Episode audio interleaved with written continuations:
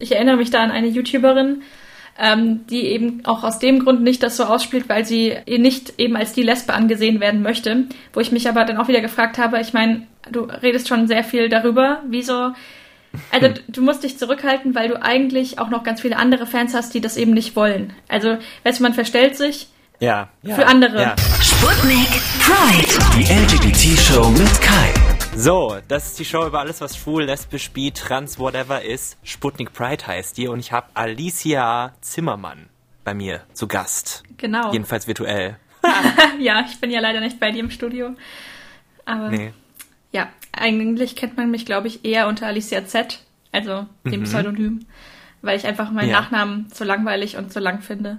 Aber Ich finde Alicia Z eine richtig coole Idee, muss ich sagen. danke. Ich, ich hieß früher auf YouTube A bis Z, weil mein Vorname halt mit Mhm. A beginnt, der letzte, ähm, dann mit Z. Und dann haben aber viele gedacht, ich mache irgendwie so Schulvideos übers Abi und so weiter. Und ich so, nein, versteht ihr das nicht? A bis Z. Deswegen Ja. kam dann irgendwann Alicia Z. Ja. Ja, wir sind jetzt äh, nicht über magische Radiotechnik verbunden, weil normalerweise das funktioniert. Also das ist ja hier ein, ein Podcast, ein öffentlich-rechtlicher Podcast, ne, von Sputnik. Genau. Und äh, da ist es so, dass man ähm, Leitungen buchen kann zu anderen Studios in der ARD. Und das klingt dann, als wäre man im selben Raum. Und das mache ich ganz, ganz oft mit Gästen, die nicht so weit fahren wollen. Ähm, und diesmal geht sogar das nicht, weil in Corona-Zeiten es so ist, dass möglichst wenig Leute überhaupt irgendwo reingehen sollten. Und wenn dann äh, jemand von außerhalb noch zusätzlich ins Studio kommt, dann müsste man alles wieder desinfizieren. Also es ist eine große Kiste. Ich hoffe, dass wenn, wenn diese Folge erscheint, dass wir dieses ganze Corona-Ding dann schon ein bisschen überbrückt haben. Aber egal.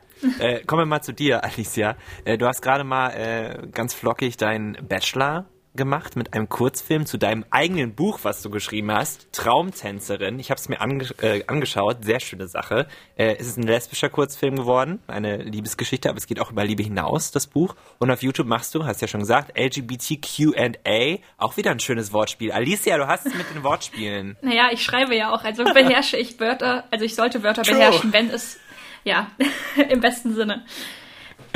Aber meinen Bachelor Ja, habe ich letztes Jahr schon gemacht. Also im April Oh, 2019. Den Film habe ich nur jetzt erst hochgeladen, weil wir Festivalläufe hatten und die nicht erlauben, dass man den vorher veröffentlichen darf.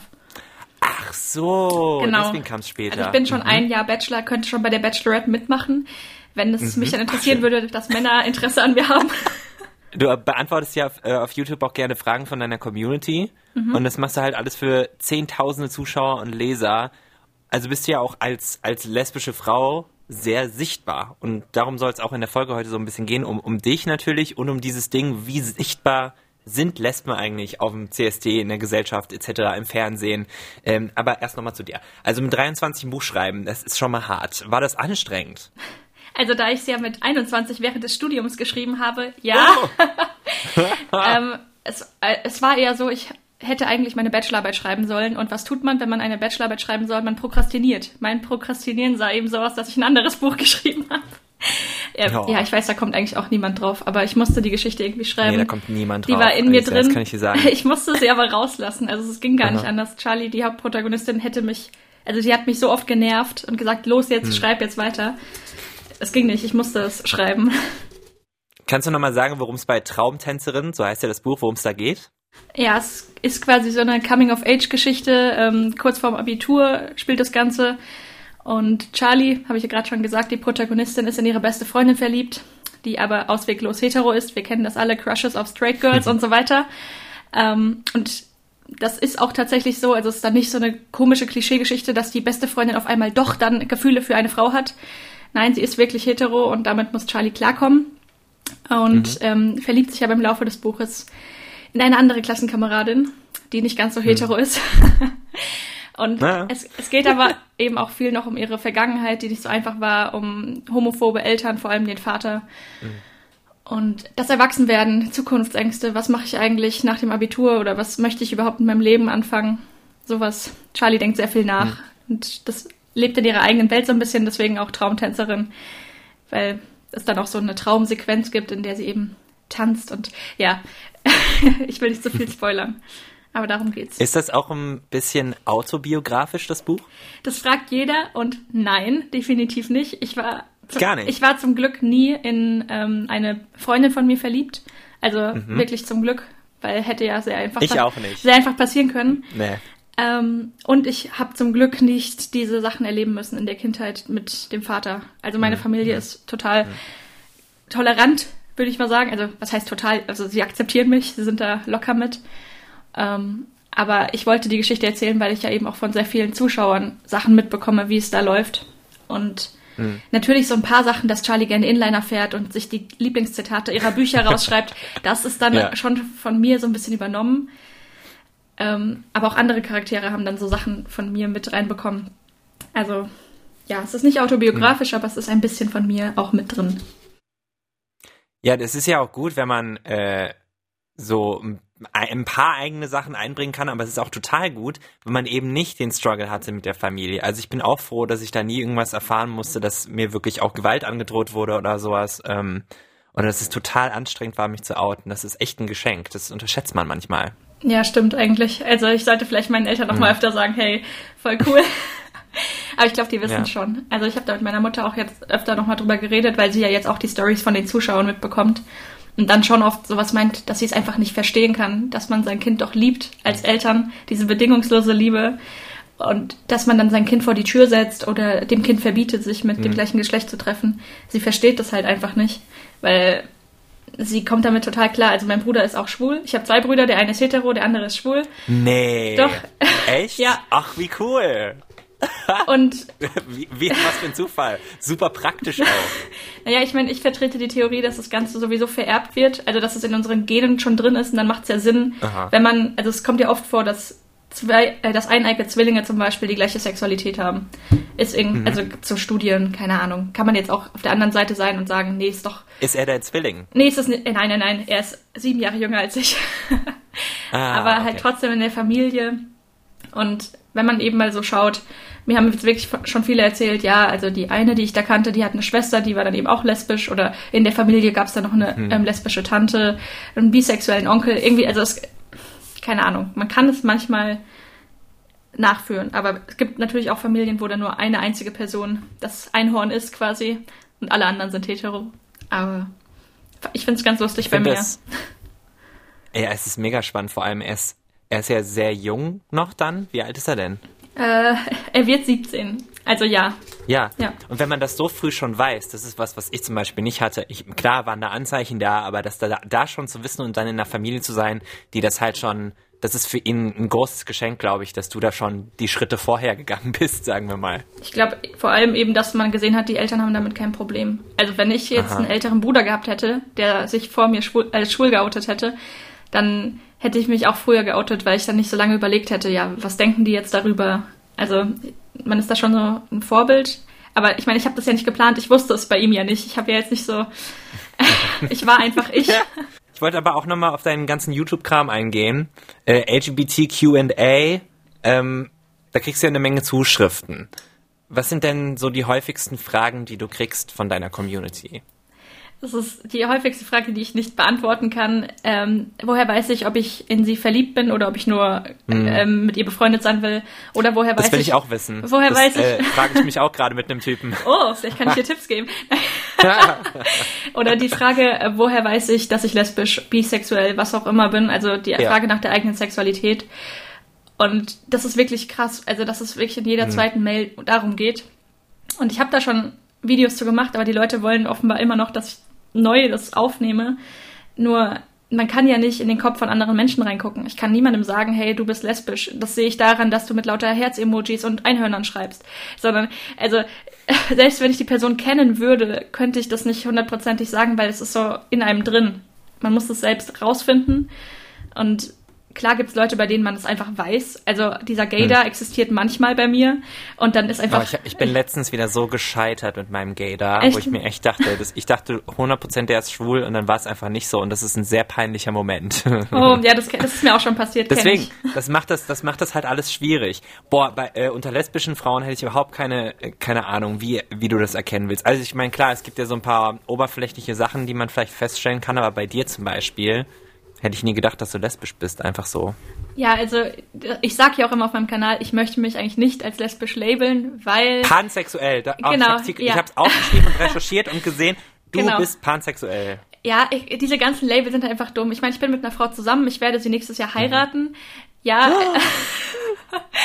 ähm, weil ich mir da einfach, oder weil wir uns einfach sehr sicher sind. Ich meine, wir sind seit drei Jahren verlobt, also wir haben nur Geld gespart und gewartet, bis wir älter sind, weil alle mit 21 uns komisch angeschaut hätten, obwohl sie drei Jahre älter ist als ich.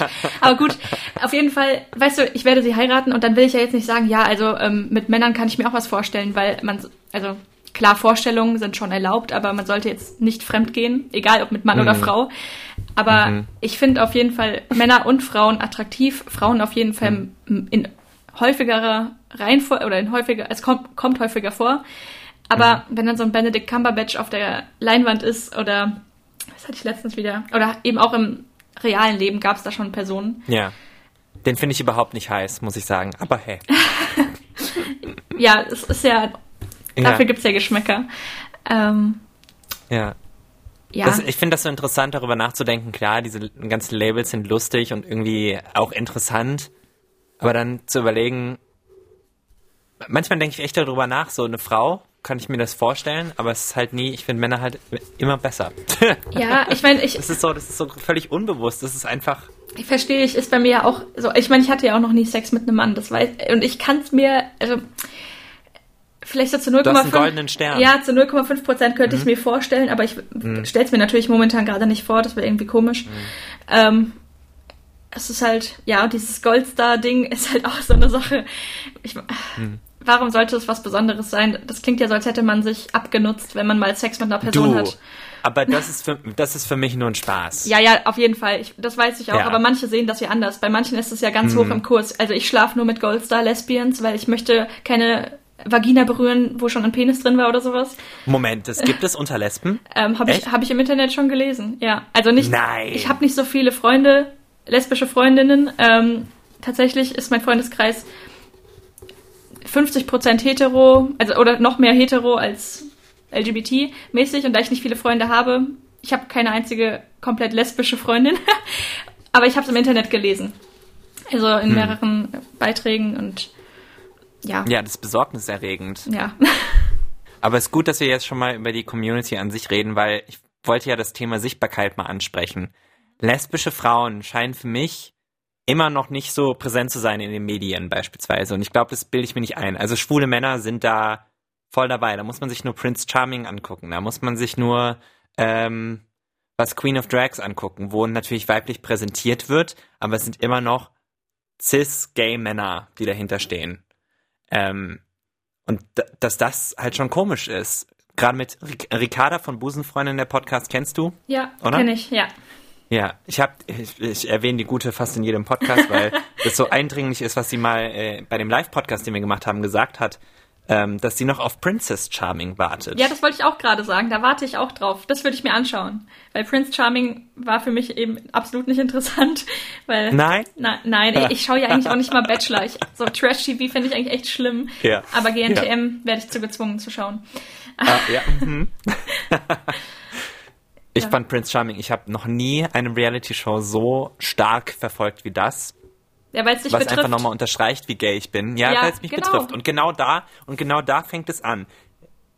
Ich habe mich das erste Mal in meinem Leben von einer Reality-Show in so einem Mainstream-Medium so abgeholt gefühlt. Und das ist ein Zeichen, dass, dass die da gesetzt haben für diese eine marginalisierte Gruppe, nämlich schwule Männer, was ganz großartig war. Aber wir hätten es nicht am meisten gebraucht von diesen Gruppen. Ja.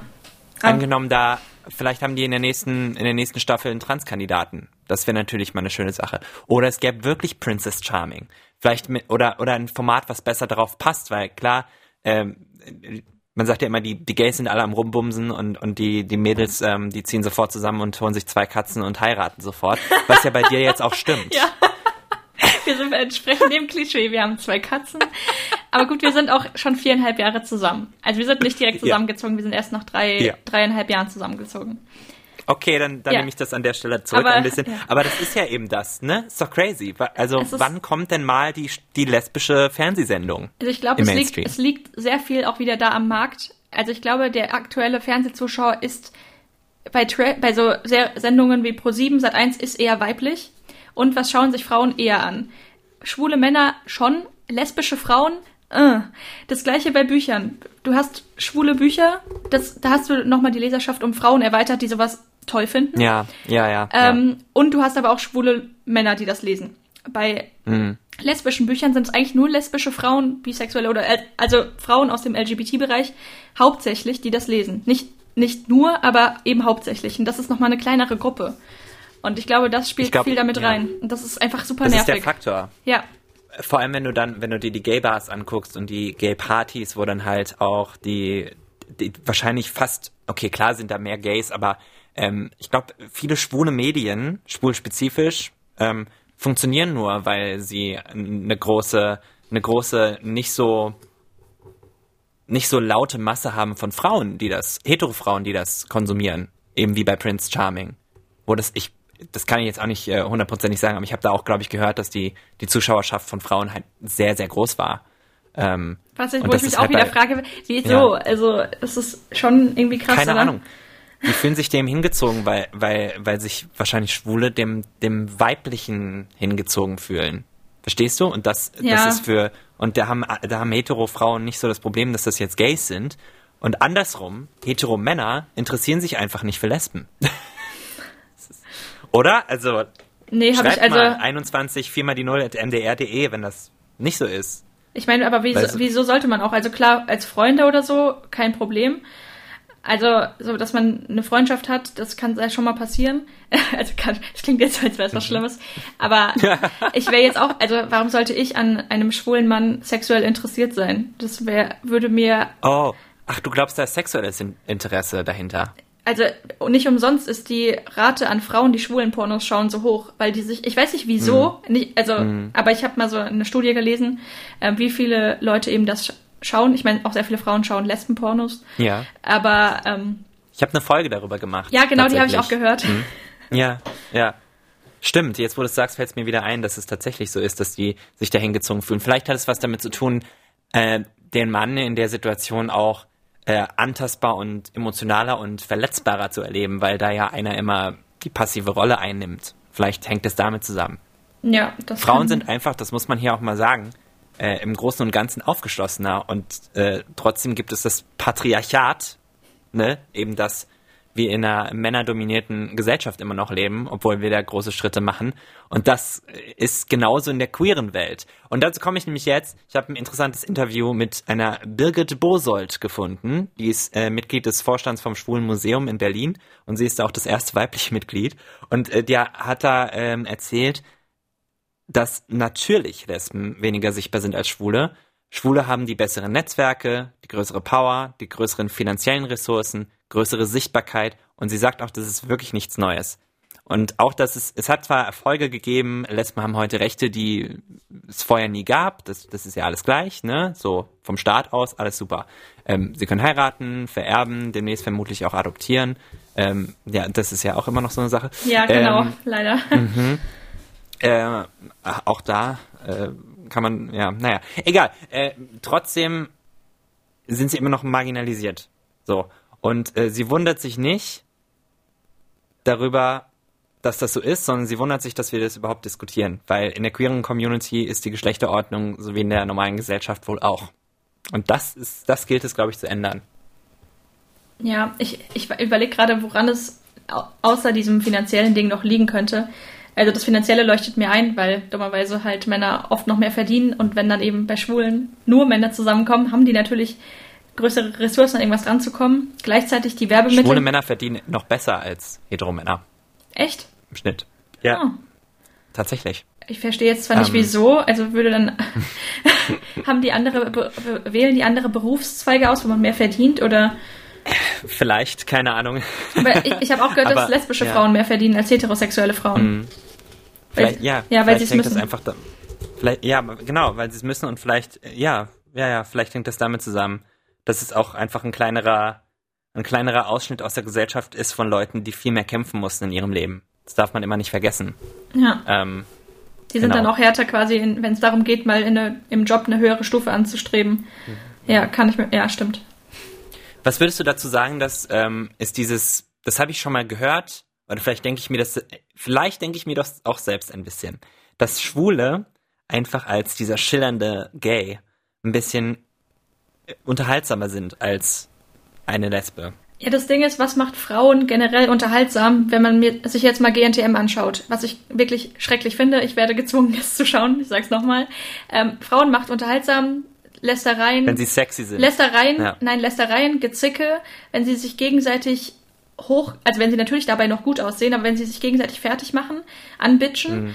Ähm, Und ich habe das Gefühl, dass Lesben, also das ist auch wieder so eine Sache. Ich kenne ja nicht so viele, aber bei denen, bei denen ich es mitkriege, die sind eher nicht so.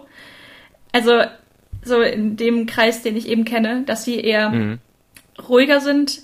Die, also klar, Kl- Lästereien funktionieren auch, aber dieses Rumgebitsche hat man irgendwie nicht. Zumindest nicht gegenüber Männern. Und wenn du jetzt so eine Sendung machen würdest oder irgendwas, wo du Frauen zeigen willst, wäre es vielleicht langweilig, eine emanzipierte Frau zu sehen, die ihrem Job nachgeht, die sich um ihre Frau kümmert, die die zwei Katzen liebt oder äh, gerade eben ein Kind bekommt oder sowas, weil das einfach so normal ist. Diese- also, Ich meine, klar, es gibt da immer auch die Ausnahmen, die dann trotzdem schillernd bunt rumspringen, beim CSD ja, Ja, sowieso. Ja. Aber es gibt schon auf jeden Fall, wenn ich jetzt überlege, fallen mir auf jeden Fall erstmal Schwule ein, die eben gerade auch auf Social Media rumspringen, rumsingen, wo du halt direkt auch schon merkst, okay, die sind gay, die sind schwul, was ja nicht schlimm ist. Aber mir fällt jetzt auf Anhieb keine Frau ein, die dir das so in die Fresse knallt quasi. Also die so, wenn du sie triffst, so sagt, hey, ich ähm, stehe auf Frauen.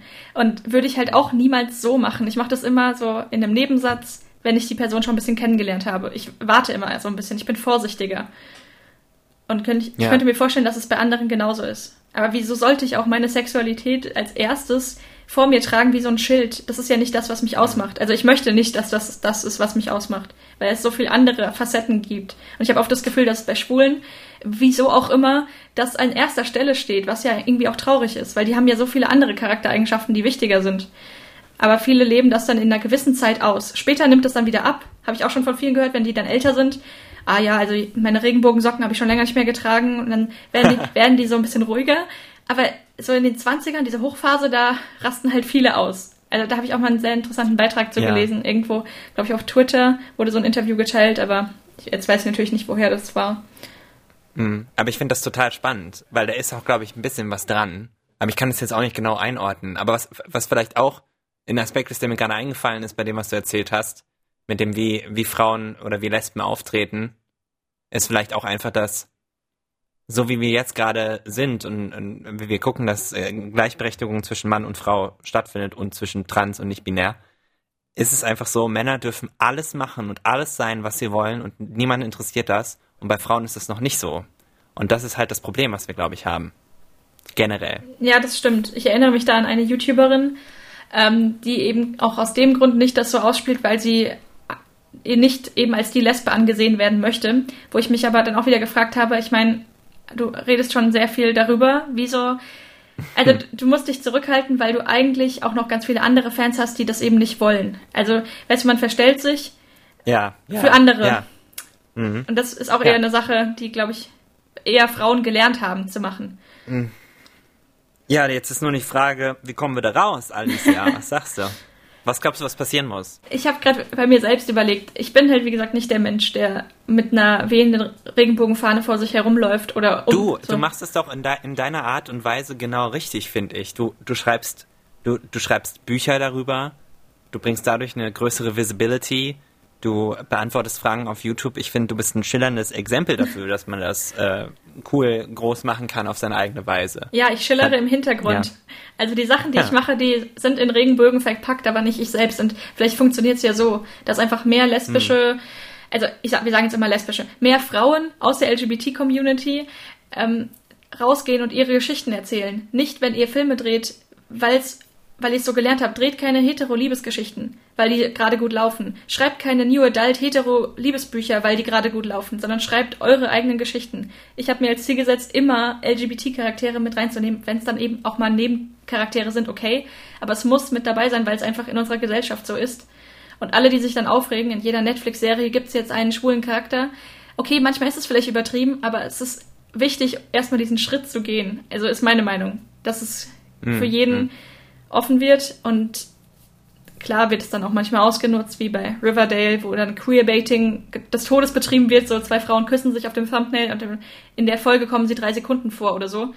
Ähm, aber es ist trotzdem schon mal Sichtbarkeit. Nicht immer gute, hm. aber wir müssen vielleicht dafür sorgen, dass es mehr gute gibt. Und gleichzeitig, es können auch hetero Frauen schwule, lesbische, trans Filme, Bücher und so weiter schreiben, rausbringen, wenn die sich mit Leuten unterhalten und da Erfahrungen mit reinnehmen. Ich habe da nämlich letztens, oder das ist schon länger her, da hat Anne Freitag darüber auf Instagram geredet.